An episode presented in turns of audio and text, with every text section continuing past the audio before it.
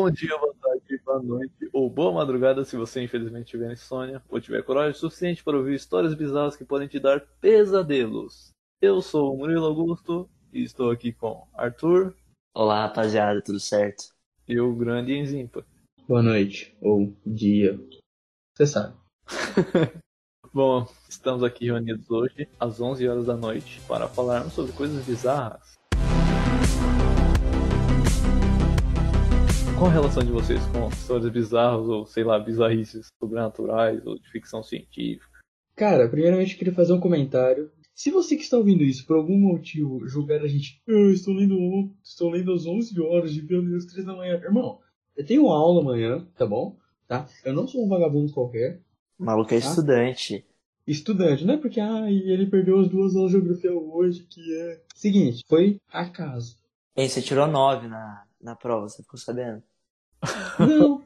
Ah, não, Eu eu, ouvi vi, eu vi, não, eu vi essa parte da aula, eu vi essa parte da aula. Eu fiquei com preguiça do resto mesmo. Mas então, voltando ao assunto, é, mano, eu pessoalmente, histórias de terror, filmes, eu sou muito cagão. Mas eu sou muito cagão. Eu não assisto um filme de terror. Eu só assisto se tiver algum amigo. Que aí se torna engraçado. Realmente. Mas se você. Mas eu, pra eu assistir um filme de terror por conta própria, eu viria e falar assim, hum, vou assistir é, O Exorcista. Nem fodendo. Eu assisti o Iluminado, mas eu assisti Mas com a cara. ainda. Mas a Iluminado é bem de boa, cara. É porque é mais psicológico, né? Menos Ah, sobrenatural, sei lá, que aparece jumpscare e tal. é, tipo, é, é um terror meio psicológico, é mais. Eu, cara, eu não diria nem que é terror, eu diria que é suspense. Definição interessante. É, é, pra mim é mais ou menos a mesma relação que o Enzo com essas coisas aí. Eu morro de medo, acho a temática de algumas coisas totalmente sem nexo e levianamente patéticas, mas é da hora de você passar medo, às vezes, quando você tá ao redor de amigos. Uma vez eu assisti um filme com o Enzo, que filme que era, Enzo, na casa do Arthur? A gente assistiu Atividade Paranormal 4, eu acho. Puta que pariu, pra quê, mano? Ficou eu, a Júlia, o Enzo e o Arthur de mãos dadas durante uma hora e Cara. meia. Não, não, não, calma lá. Fazendo. Eu Oi. queria fazer uma corrente de Do oração. meio, do meio do filme pra frente, eu não só estava de mãos dadas com a Júlia, mas eu fiquei abraçado com ela, como se ela fosse uma mãe. Sim, e ele também, tipo, ele ficava com a mão na frente, sabe, pra cobrir meia visão e vi- via entre os dedos. Porque, tipo, é aquele negócio de estou curioso pra ver, porém não quero que nada venha na minha cara. Nossa, sentimento horrível. E o Sentimento horrível. pior, o pior é que o filme, no geral, ele dá uma atençãozinha em alguns momentos, mas no geral ele é engraçado, porque é meio- eu acho meio tosco. A única cena Não, que me deu mais medo mesmo acabou, falei foi o filme final. A É única muito coisa que me deu medo mesmo foi o final, que era tipo meio que uma perseguição, tipo bruxa de Blair, sabe? E Cara, aí do nada os bagulho blá, vê no seu rosto e acaba. E foi tipo um dos. Um do. Acho que foi o único jump scare, tá ligado? Que viu o demônio no seu rosto. E eu assisti Mano, só pra três mim palavrão e falei, que filme bosta. Eu passei o filme inteiro, passei o filme inteiro tenso, chegou o final, a mina tava numa casa, até o pai dela foi possuído, tava todo mundo lá. Aí tem essa coisa do, do essa coisa que o Enzo falou do jump scare. E parça, essa parte foi a parte mais broxante do filme, na moral mesmo. Eu falei assim, aí do nada acaba. Todo mundo se olhou assim, falou assim, mano, que filme horrível, que filme Nossa, mano, filme muito ruim, muito, muito, muito, muito ruim. cara. Mas eu não tenho coragem de entrar em. Fala um filme aí, de terror bom pra caralho. Não sei, não assisto. Bruxa de Blair é muito bom. Bruxa de Blair. Não tem umas coisas. Como que é? Annabelle. Não. Não, mas chama. então, Atividade paranormal, dizer- não. cara, eu vou te falar que Bruxa de Blair e Atividade Paranormal 1. Eu não assisti nenhum dos dois. É só o meu conhecimento cinéfilo que existe. Eu também. Mas falando na Bruxa de Blair, Bruxa de Blair, pra mim, e olha que eu nem assisti, é só o conhecimento meio geral. É o melhor filme de terror porque o contexto que ele foi lançado e a ideia por trás dele. Porque ele não é um filme gravado, tá ligado? Tipo, ah, Jogos Mortais. É Jogos Mortais? É. Que tipo, ah, é é uma câmera. Tipo, sabe quando a freira, sabe? Tipo, é câmera profissional. Não, Bruxa de Blair é um negócio que ele é inteiramente meio que gravada com uma câmera de mão. É tipo a visão de estudantes que foram fazer um trabalho. Aí um estudante sumiu na floresta, não sei o quê. E quando ele foi meio lançado, ele tinha a lenda de ser real, tá ligado? E, mano, eles fizeram de tudo pra parecer muito real a história. E realmente, a história, tipo, acharam essa fita E aí fizeram, fizeram esse filme, tá ligado? Com essas imagens O reais. maluco nunca assistiu, ele só sabe o bagulho geral do filme. Sim, e, e se eu não me engano, não chega em momento algum a aparecer um demônio, sabe? É algo assim, é só o terror psicológico de tipo barulho da mata. Nossa, fulano tá estranho. Mano, eu tô até me arrepiando aqui só de pensar. E aí, e aí qual que é a ideia de atividade paranormal? É meio que isso, tá ligado? Tudo que você vê é capturado por câmeras da, da segurança da casa, ou porque eles começaram a filmar tal. E isso é mais tenso, porque, tipo, é como se fosse algo. É, não é tipo, ah, do nada o demônio entrou na minha casa e amaldiçoou eu. Não, velho. É, é, é, você, é tipo, a ideia do Atividade Paranormal, eu acho que é meio que trazer imersão pro seu dia a dia, tá ligado? Tipo, segurança da sua casa, tá gravando, você vai conferir a, câmera, a, a gravação e é tipo, porra, do nada tem uma anomalia na câmera, você vê os negócios flutuantes fala, não, não, não, estou louco.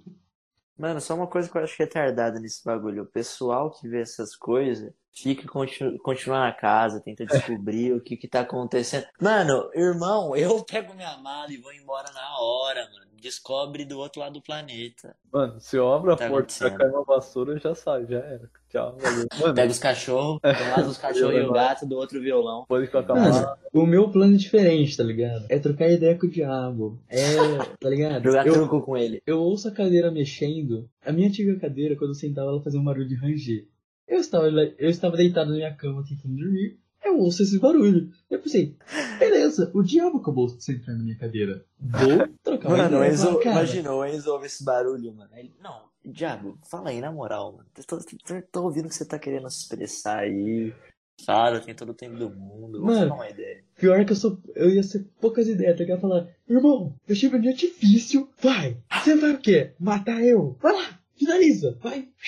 Passa a faixa! O que que você quer? Atenção! Mas mata rápido que amanhã Quer, tem quer o aula. quê? Dormir na conchinha? Dorme, dorme! Só deixa dormir! Tem uma aula, mola! Pô, Então, falando agora na minha parte. Velho, eu nunca, tipo, me interessei, assim, de verdade por filmes de terror. Agora que eu tô tomando um pouco desse gosto, que eu acho que eu comecei a assistir, bom, eu assisti inteira, A Maldição da Residência Rio e It a Coisa, que eu adorei os dois, maravilhosos. Eu quero assistir os dois. Maravilhoso, cara. É, eu também. E, bom, agora indo um pouco mais pro lado real, entre aspas, no sétimo ano eu comecei a me interessar muito por essas paradas, sei lá, desde criaturas meio terrenas, como pé grande, até coisas de outro mundo, alienígena, ou... Foi no sétimo ano que você se interessou por Lovecraft? Não, eu comecei a ler Lovecraft no primeiro ano, eu acho. Acho que foi no primeiro, né?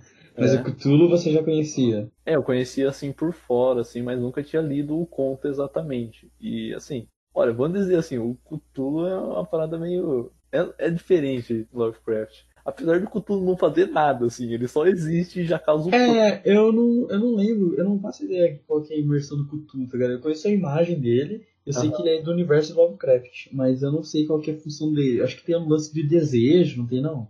desejo. Como assim? Sei lá, eu já vi umas tirinhas, umas HQ que era, ah, era os caras que iam falar com o Cthulhu e pedia algo, mas eu não sei se Ah, tem tá. algo assim. Então, o que eu, que eu li, que eu lembro, tudo bem que eu li um, acho que um mês atrás, não devo- eu não devo ter esquecido tudo.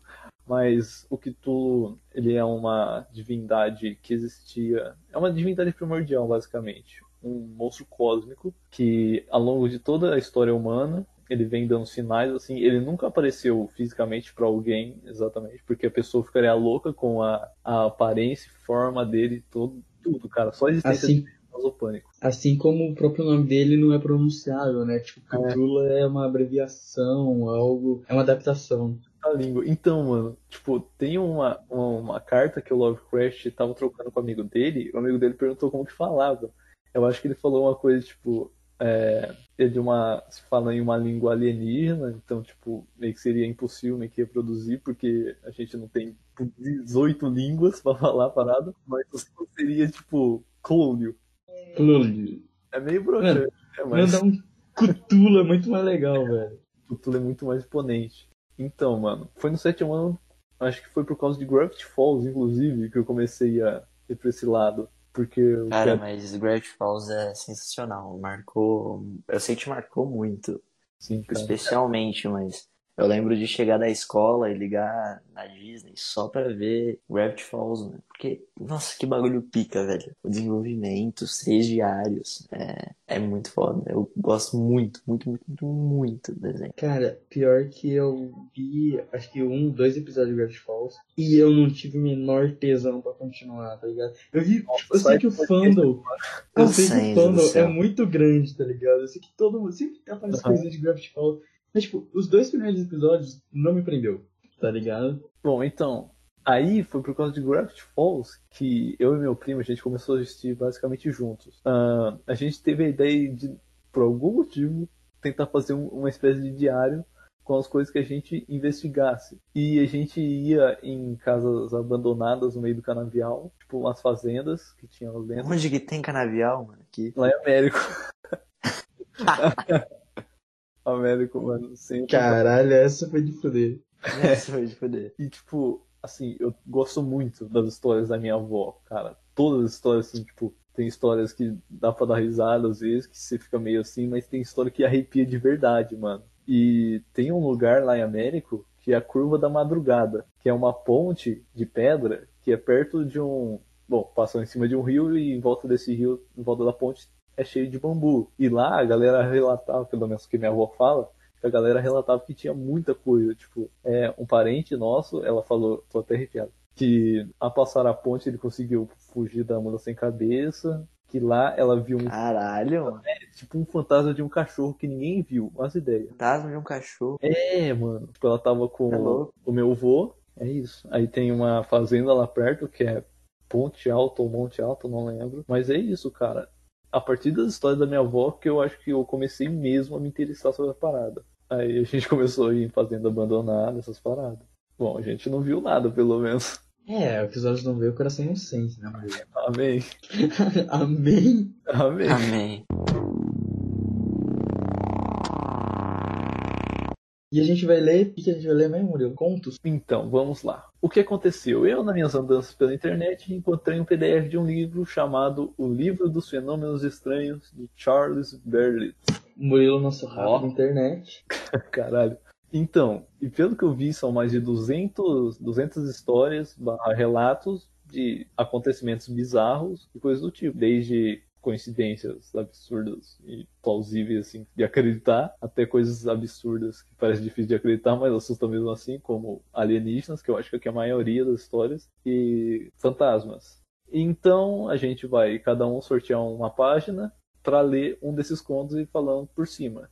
Você falou que você acha que a maioria é de alienígena? É, eu li uma Ai, sete. Você, ó, você, vou ser sincera que eu acho meio pai a história de alienígena, hein? Como assim, É, pai? eu também. Por causa que assim, velho, é, eu com certeza acredito em vida extraterrestre. Aham. Mas eu não acredito no Jorginho que viu um alienígena, tá ligado? Exatamente, mano. Pra mim, essa Entendi. galera, essa galera que fala que de alienígena, que conta história, parece aqueles americano retardado que consegue de alguma forma entrar pro Discovery porque virou piada pra Caraca. caçar fantasma. Pra É, ver tá ligado? Eu de não- pé eu- grande. Eu não sou fã de histórias de alienígena, tá ligado? Porque, tipo, mano, é meio paia, tá ligado? Tipo, você lê aquilo, você fala, tá, uau, aconteceu tudo isso e por que não tá na mídia? E o Jorginho acordou. É, tá ligado? E na verdade é tudo um sonho, Jorginho. Ele não acorda com uma coisa na bunda. Grande Pantanal. Bom, enfim, É, é. cara, falando nisso, eu vi pelo menos, eu não vi o documentário, mas existe um documentário, acho que chama, chama Extraordinário, não tenho certeza. Mas é sobre o dito caso de alienígenas mais bem documentado da história, que é de um cara da Rússia, ah, que ele, tipo, ele morava sozinho e tal, e quando ele ouvia um barulho, ele colocava uma câmera apontada pro lugar onde ele ouviu o barulho. E teve um momento que, tipo, deu pra ver uma cabecinha, uma suposta cabecinha do alienígena na janela. A cabecinha dele.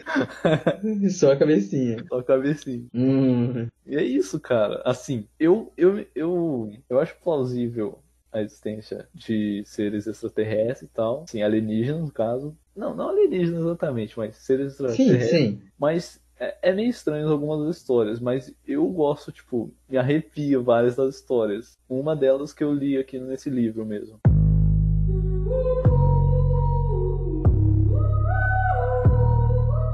Eu, eu começo, eu começo. Fala aí a página e o. É, fala a página pra gente acompanhar. Do livro didático MDA. Não, cala a boca, não joga praga. Isso é história de terror. O sonho da senhora Reg. Grandes calamidades já foram previstas em sonhos. Visões noturnas também já salvaram vidas. Inclusive a do capitão Thomas Shubrick, cujo navio zarpou de Charleston, Carolina do Sul, em direção a Londres, em 1740. Shubrick mal saíra do porto quando enfrentou uma terrível tempestade. O vento soprava com tanta violência que amigos e parentes em Charleston começaram a orar pela sobrevivência dos tripulantes. Não havia esperança de que o navio conseguisse voltar ileso ao porto. Mas naquela noite, a mulher de um dos amigos mais íntimos de Shubrick, uma certa senhora Reg, teve um sonho em que viu o capitão vivo e agarrado aos destroços flutuantes. A visão comoveu-a de tal forma que ela insistiu com o marido para que liderasse uma patrulha de busca e salvamento. Um pequeno barco foi lançado ao mar, porém os ocupantes retornaram de mãos vazias. O sonho repetiu-se uma segunda vez e a patrulha de resgate voltou novamente sem sucesso. Quando o sonho aconteceu pela terceira vez, a senhora Reg implorou para que o marido tentasse de novo. Na viagem final, o capitão Shubrick e outro marujo exausto foram resgatados. Eles estavam agarrados ao destroço do navio naufragado. A persistência foi compensada, assim como o sonho contínuo da senhora Reg. Assim, achei essa história. Miguel. Pô, mas falando. 1940, bicho. As paradas de sonho e clarividências, caralho.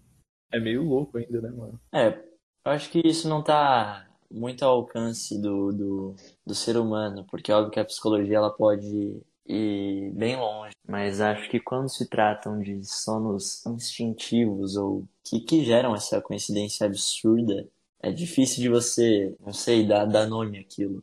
Realmente é um bagulho que a gente não entende direito. Achei a história paia. A história foi paia mesmo, mano. Tava esperando a senhora Reg virar uma bruxa de Blair e acontecer alguma coisa com o Shubrick. Mano, achei paia. Por causa que é só uma história de, tipo, ela sonhou que tava na merda. E não é que o sonho era verdade mesmo? Entende? É, mano. A senhora Reg, certeza que ficou uma velha cheia de gatos e tava contando que os gatos dela. certeza, certeza. Usou, usou loló. Caraca, mano. Eu não sei se eu leio O Raio Perseguidor ou O Romance Inacabado. Escolhe aí, cara. Minha mãe mandou eu escolher esse daqui. Mas como eu sou teimoso, eu vou escolher esse daqui. Tiririquinha, sai forinha da brincadeirinha. Se o raio perseguidor sai forinha da brincadeirinha, a gente fica com um romance inacabado. Olha que lindo.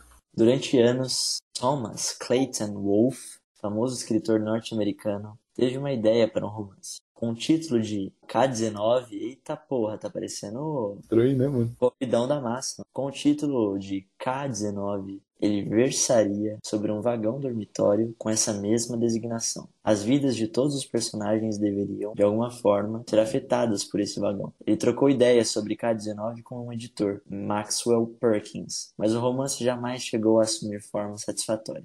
Perkins sugeriu que o Wolf se concentrasse em outras histórias, até ter certeza de estar diante de um trama que funcionasse. Ele concordou, porém o destino não quis que voltasse à ideia do K-19. Morreu de ataque cardíaco em 1938, sem conseguir terminar o romance.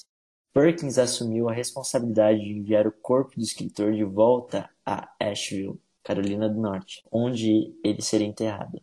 Enquanto o trem saía da estação, Perkins observou o vagão que levava o caixão de Wolf. Depois que o trem desapareceu, ele subitamente percebeu qual era o número. K-19. Caraca.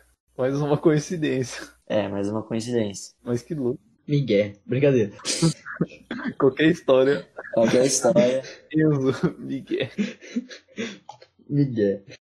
Mano, eu não sei lá. Eu acho que, tipo, as tramas de terror é tão. É tão padrão. Eu, que, tipo, eu acho que eu esperava realmente ser surpreendido, tá ligado? Com uma história. Porque se você procurar, você sempre vai achar, tipo, ah, não sei o que, não sei o que, pau! É um número que apareceu no meio da história, tá ligado? Aham. Então, é, é isso, tá ligado? Ah, tá bom.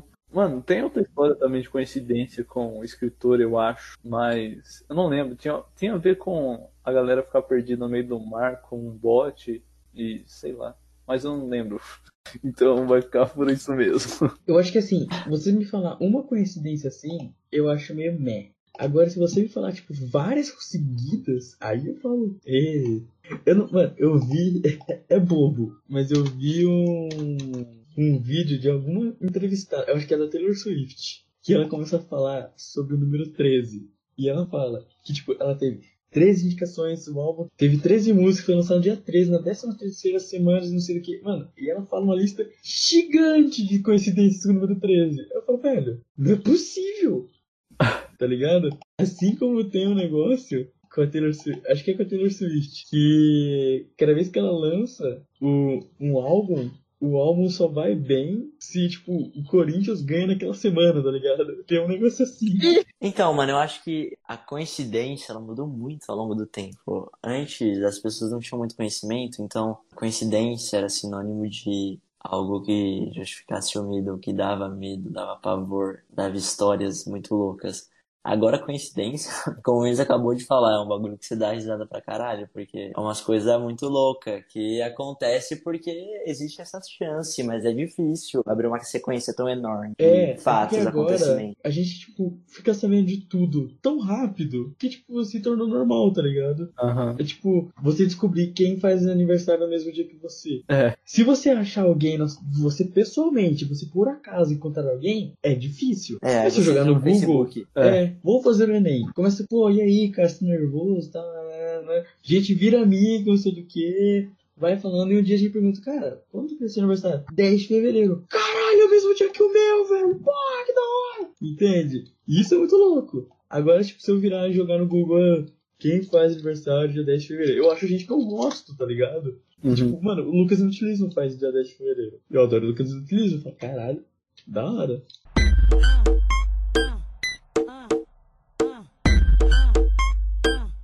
Os rostos de Belmez. Ah, eu acho que vocês, eu conheço a história. Mas vamos lá. Uma das casas mal assombradas mais malucas de que se tem notícia foi localizada na Espanha, em 1971, quando estranhos rostos começaram a aparecer em um casebre no pequeno povoado de Belmez. O caso veio a furo pela primeira vez em agosto, quando Maria Pereira, dona de casa do lugarejo, nossa, nem sabia que essa palavra existia, lugarejo, descobriu que se formara, entre aspas, um rosto feminino na pedra do fogão a lenha de sua cozinha. Ela tentou raspá-lo, mas ele parecia emergir diretamente da pedra. Maria chegou até cobrir o rosto com uma camada de argamassa, porém mesmo assim a imagem persistiu ali. Então começaram a surgir rostos do chão da cozinha, que alguma vez desapareciam com o correr do dia ou mudavam de expressão. Não demorou para que a casa se transformasse em um ponto turístico local, e Maria Pereira começou a cobrar ingressos das pessoas que queriam ver os rostos. Centenas de turistas começaram a afluir à casa, até que autoridades políticas e religiosas do local ordenaram o término daquela visitação pública. Felizmente, nessa altura, o Dr. Hans Bender, da Universidade de Freiburg, na Alemanha, tomou conhecimento do caso. Bender, um dos mais famosos parapsicólogos germânicos, decidiu investigar o estranho fenômeno, em colaboração com o Dr. Germán de Argumosa, da Espanha. Para testar os rostos, os dois pesquisadores prenderam uma chapa de plástico no chão da cozinha. Ela foi deixada ali durante várias semanas, sendo retirada apenas quando a água ficou condensada embaixo dela. Os rostos continuaram a se formar mesmo nessas condições de controle. Apareceram de forma consistente durante todo o ano de 1974. E, embora a senhora Maria Pereira construísse uma nova cozinha na casa, não demorou para que os rostos começassem a aparecer também ali. O professor Argumosa testemunhou pessoalmente a materialização de um rosto no dia 9 de abril de 74. Conseguiu fotografá-lo, apesar da imagem desaparecer logo em seguida. Ih, Miguel, E suspeito. Nossa, eu tava engolindo, velho. eu tava Essa engolindo também. Essa da mano. foto me quebrou, mano. Ah, fiquei triste. Eu tô gostando tanto. O emprego de documentação fotográfica elimina qualquer possibilidade de insinuar que os rostos tinham sido alucinações ou mesmo configurações ocasionais formadas na pedra. Com o objetivo de realizar novos testes para evitar fraudes, Argumosa e colegas verificaram se os rostos podiam ser feitos com tintas artificiais. Os resultados de seus estudos químicos foram mostrados na edição de novembro de 76 da. Eu vou ficar devendo essa palavra. Bulletin for Parapsychology. O certo é Schweizerisches Bulletin für Parapsychologie. ou Boletim Suíço de Parapsicologia. É o nome da, é o nome da revista, eu acho. Não, eu botei no Google, velho. Eu tô procurando revista e não tô achando. Não existe, Miguel. Ih, rapaz. Publicação suíça especializada em casos de parapsicologia e não foi descoberto nada de suspeito. O motivo do curioso fenômeno jamais veio a ser definitivamente esclarecido. Alguns dos moradores do povoado cavaram o chão da cozinha da senhora Maria Pereira e encontraram alguns velhos ossos enterrados ali. Correu o boato de que a casa teria sido construída sobre um antigo cemitério, a última morada de mártires cristãos assassinados por mouros no século XI. Cara, eu tenho dois comentários a fazer. Ah, Três. ih. Começa pelo nome da Maria Pereira. Maria Pereira. Ah, Assim, o bagulho acontece na Europa. Eu pesquisei o nome da origem. Porque Pereira é muito nome brasileiro. Pô, mas Aí tá eu pesquisei aqui, rapidinho. Calma lá, porra. Pereira é do norte de Portugal. Então até dá pra engolir Pereira, mas eu acho meio paia também. Se pá, eu acho que pe- o nome. Eu desconfio mesmo, velho. Agora, a questão da foto, eu fiquei bad vibes. Verdade, Nossa mano. senhora. Porque assim, ó, conseguiu fotografá-lo, apesar da imagem desaparecer logo em seguida. Aí, ó, Conseguiu fotografá-lo foi o auge, mano. Eu falei, caralho, velho. Aí, Apesar ô, de não. Falei, ah. o emprego de documentação fotográfica elimina qualquer possibilidade de insinuar que os rostos tenham sido alucinações.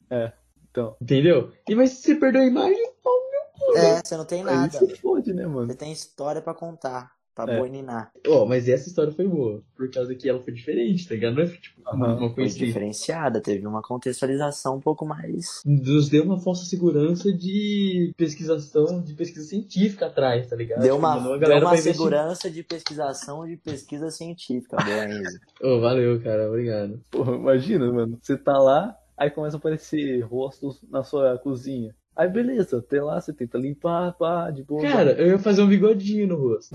Porra, cara. Fazer sobrancelha brava. Aí toda a galera do bairro começa a invadir sua casa pra ver o bagulho. Cobrar, porra, nós é o quê? Empreendedor. Mania foi esperto, cobrou os malucos, tá certo. Maria Pereira braba. É isso. É, mano, mas lembrando que a gente tá numa pandemia, aí eu usaria. O cara eu- jogando um balde de água fria na gente. É, eu utilizaria, eu pediria emprestado, ao invés de pedir um PC emprestado, pedir aquela câmera top que a galera do teatro tem. Aí eu, eu ia botar o pau na mesa e falar assim, mano, essa porra vai tirar foto disso daqui, porque senão, senão não durmo à noite, né? Você acha que eu vou ter. O cara lá tirou foto, não apareceu, aí ele continua plenão, ah, suave, viado, não consegui, mas tudo bem, né? Super normal. Não, se o bagulho não saísse, aí eu ia embora, mano. Mas se saísse, eu ia postar no Instagram, tá ligado?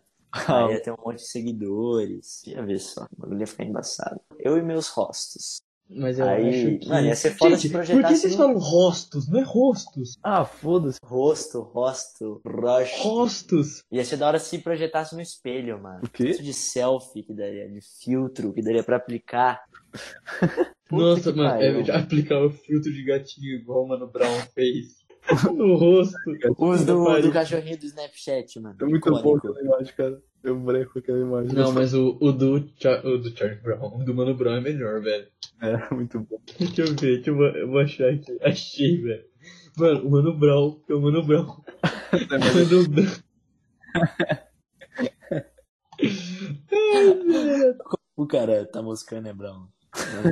Tá mascando, né, Brown? tá moscando, né, Brown? Cara dele, mano.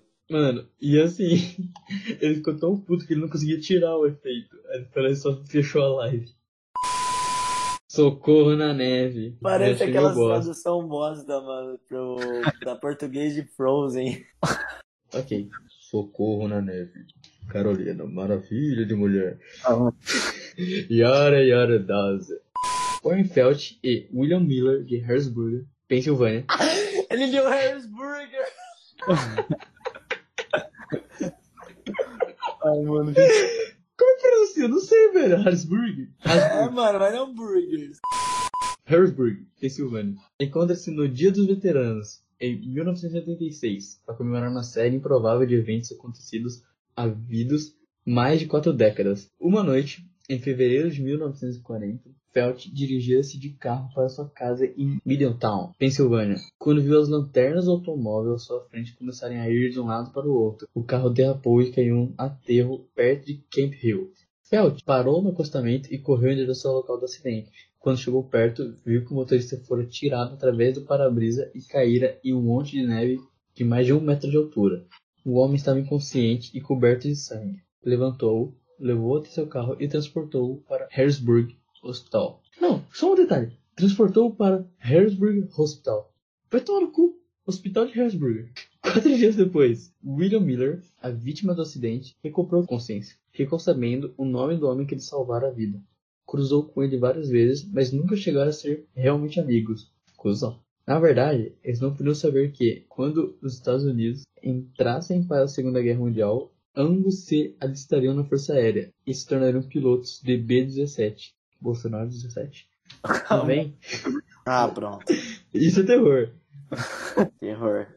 Também não sabiam que seriam derrubados pelos alemães e levados, juntamente com 4 mil outros prisioneiros, para Nuremberg, logo atrás da linha de frente do exército russo. Debilitados pela fome e com roupas impróprias para enfrentar o rigoroso inverno de 1944, o mais forte que se abatera sobre a Alemanha em 80 anos, muitos prisioneiros não conseguiram sobreviver, caindo no chão e morrendo de frio. Felt, um dos sobreviventes, estava marchando quando viu um corpo em um monte de neve ao longo da estrada. Na esperança de reanimar o pobre infeliz, deu um pontapé no homem caído e, segundo as próprias palavras, anos mais tarde, ali estava ele, Bill Miller, inacreditável.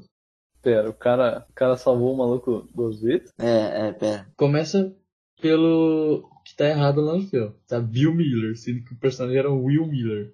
Miller. É, exatamente. Mas será que não é. ah, não, não acabou ainda. Não acabou ainda, não acabou ainda. Miller, Ah, quase que consciente, teve de ser arrastado até chegar ao destino. Feld, Miller e outros prisioneiros finalmente chegaram ao campo de concentração em Moosburg, de onde o terceiro exército de Patton os libertou, no dia 29 de abril de 1945. Os dois homens ainda se lembram de como, em duas ocasiões, com cinco anos de diferença e a 6.400 km de distância, um carregou o outro em segurança tirando de um monte de neve. Isso eu acho brabo. isso eu acho brabo. Não Isso é terror, não é. Mas é uma coincidência foda. É, isso, é. É. uma coincidência, isso é uma coinci- coincidência foda. Fiquei decepcionado que não teve muitas histórias boas dessa vez, né? É, Murilão. Mano, mas não foi um que salvou o outro. Foi o Felt que salvou o Miller duas vezes. Então, mano, e o Miller pareceu que não deu valor. Miller Deveria ter dado. gosta de ficar na neve, tá ligado? Deixa ele lá, terceira dele. O cara passa por um corpo na neve. Caralho, você não vai ajudar? Ah, velho, é o Miller, deixa ele. Não, você percebeu contra o corpo na neve dá um pontapé no maluco. É, não, mas é é um pontapé no sentido de, tipo, se ele não responder, é, tá vivo. Tipo, se ele não responder, tá morto, na verdade, né? Dá um pontapé. Corre, desgraça, toma. Mas ele tava morto, o Miller. Ou não? Não, ele não, Não, tava não, morto. não, não, não.